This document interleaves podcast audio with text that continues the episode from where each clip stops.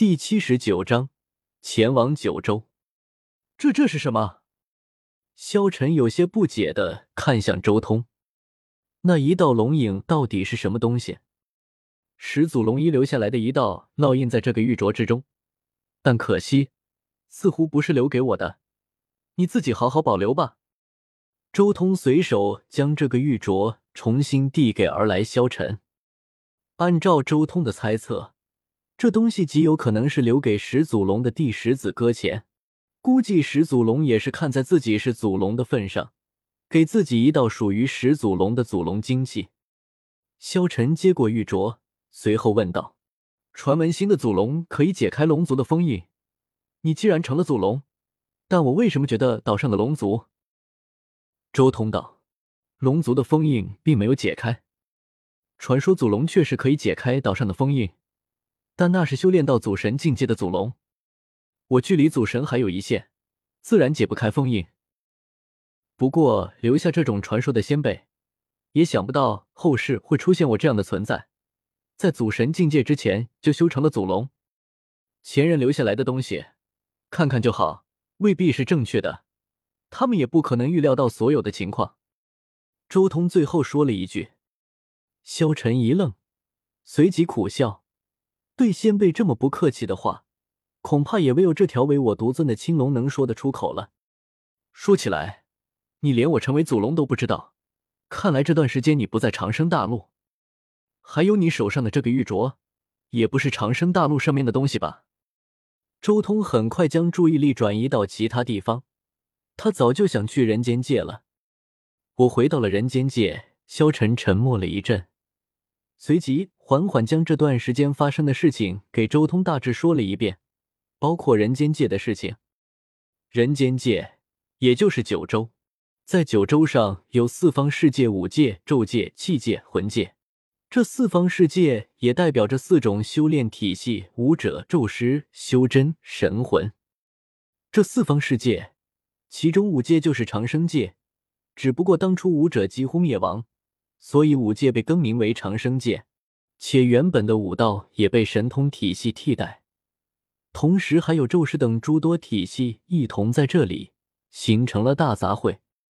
而如今，气界，也就是修真界那边的人重新攻占人间界，而萧晨的未婚妻若水也被修真界的一位绝世高手给夺舍了，还有青青也被那边的人掳走了。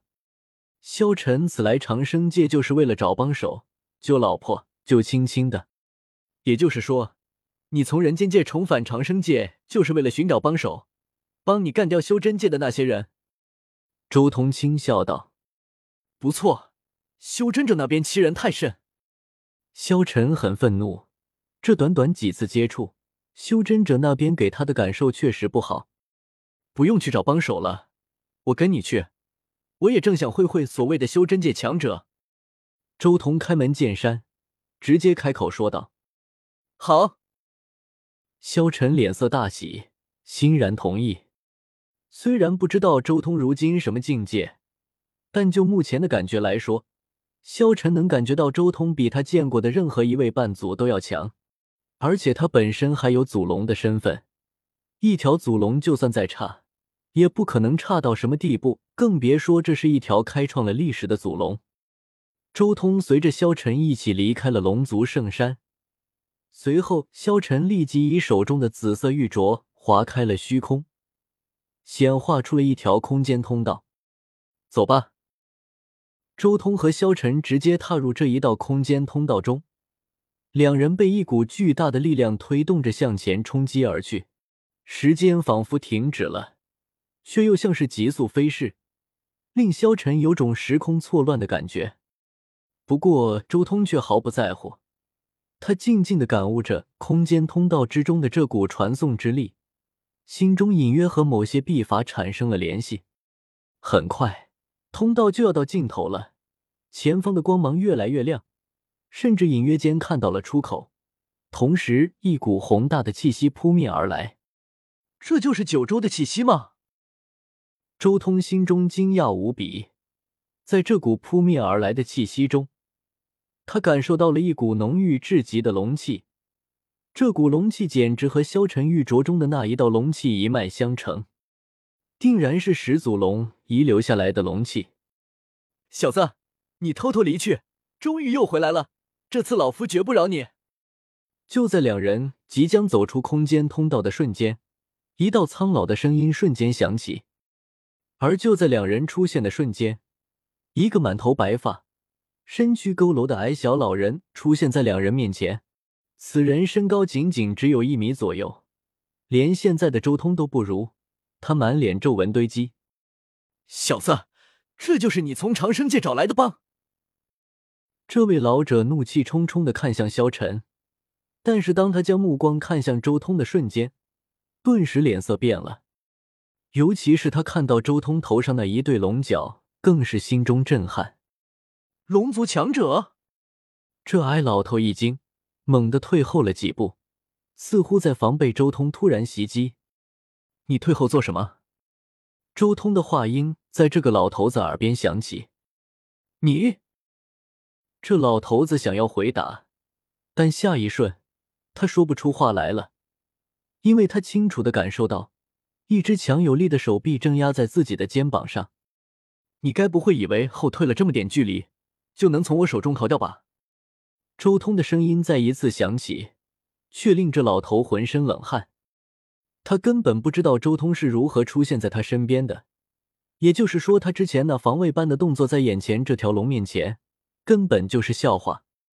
尤其是那条压在自己肩膀上的手臂，实在是太可怕了。仅仅只是一掌压下，就令这老头子感觉像是一座泰山镇压下来一般，一个手掌就压得自己动弹不得。手下留情！萧晨立即叫住了周通。虽然萧晨和这个老头子不太对付，但是这老头子毕竟是守护九州之人，他不希望这个老头子就这么死在周通手中。不过，看到周通这一手之后，萧晨的信心更足了。这老头深不可测，上次还是太昊出手拦住了这个老头子，他才从这里偷渡回了长生界。如今周通竟然轻描淡打的一掌镇压了这个老头子，萧晨在震撼之余，也对自己此行更有信心了。周通松开了手掌，这个老头子顿时重获自由。他冷哼一声，道：“小子，真有你的！离开不到两天，就找到了这样一个帮手。前辈，我等并无恶意，只是对付修真界的那些高手而已。”萧晨解释了一句，但这老头子明显不想搭理萧晨。他被我镇压，自然一肚子怒气。你还和他说什么？周通悠然道：“现在还是先去做正事吧。”萧晨无奈，也不再多说些什么，直接拉着周通向海外走去。在周通和萧晨离开之后，这位老者才呼了口气出来：“龙族。”真的是传说中的龙族，而且看他头上的双角，至少是一头龙王，甚至是不，不可能的，这小子不可能找来祖龙的。老头子不敢继续猜下去了，当然他也不相信萧晨能找来祖龙。这小子在长生界竟然还有这种人脉，竟然连这样的绝世龙王都能请来做帮手，九州要变天了。这位老者最后感叹了一声。